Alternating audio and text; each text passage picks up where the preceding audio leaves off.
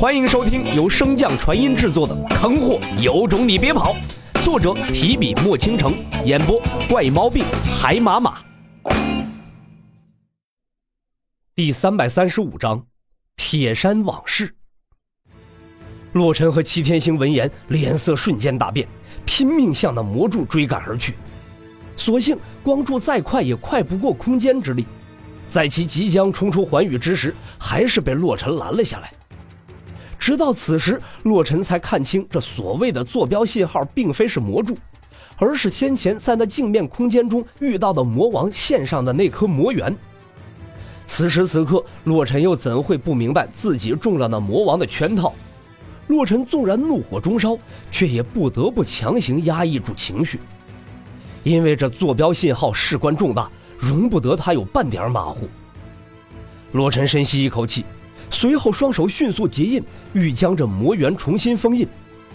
可他刚有动作，一支凌厉无比的箭矢便穿破空间，跨越万里，朝着洛尘的心脏射去。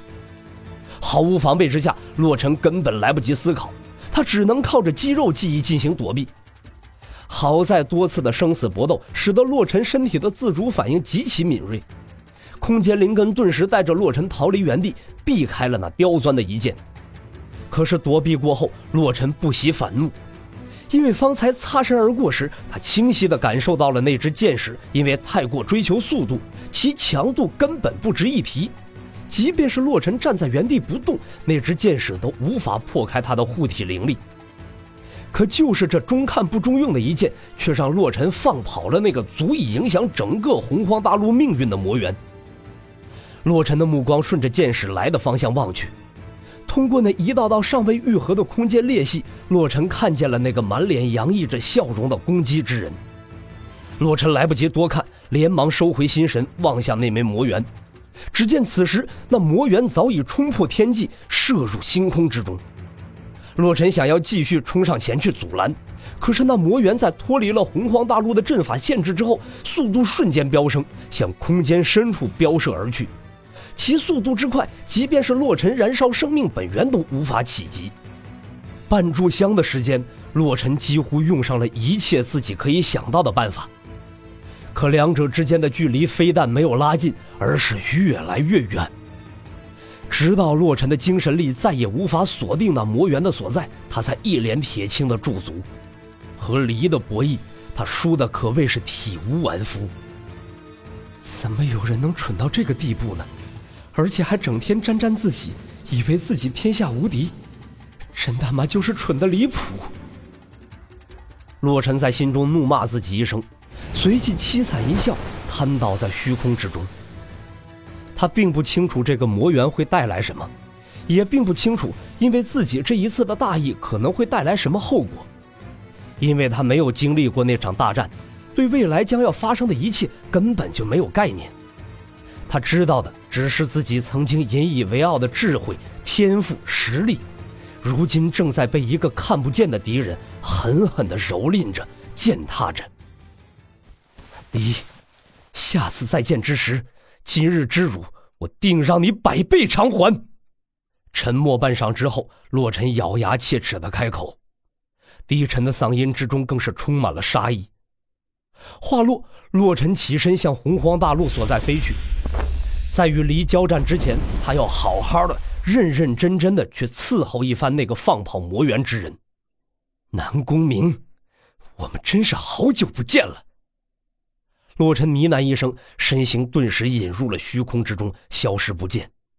唰，星空之中，韩铁山和齐天星环顾四周，目光所及，除了几颗稀少的星辰之外，便是无尽的虚空。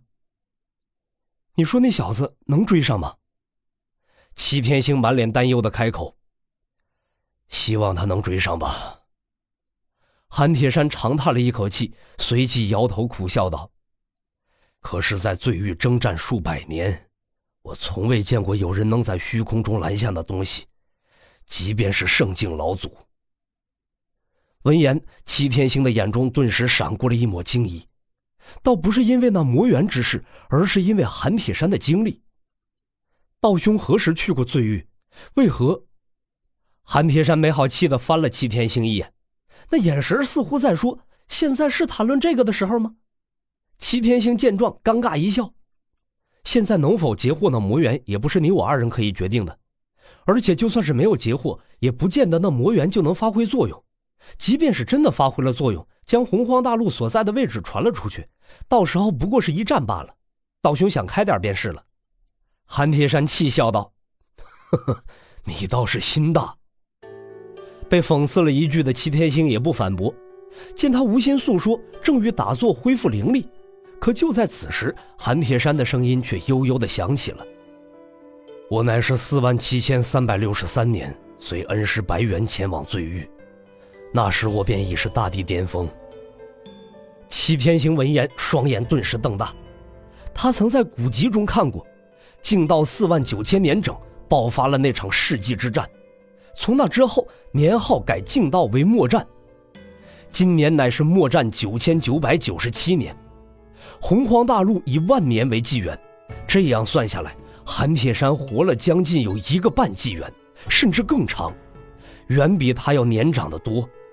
可活了这么久，竟然都没有突破大地桎梏，也属实有点儿。韩铁山似乎看出了齐天星眼神之中的不解，但并未理会。而是自顾自地说道：“当时在罪狱的下级战场，我所向披靡，基本上是无敌的存在。在那段时间中的高强度战斗，使我的实力突飞猛进，境界也随之水涨船高，很快便半只脚踏入了圣境。可我的锋芒毕露，也最终害了自己。魔族中的王者从其他战场抽调了数位半步圣境，对我展开了围杀。”经过一场天昏地暗的战斗，我终究是没能逃过被围杀的结局。幸好恩师及时出手，将我的性命保下。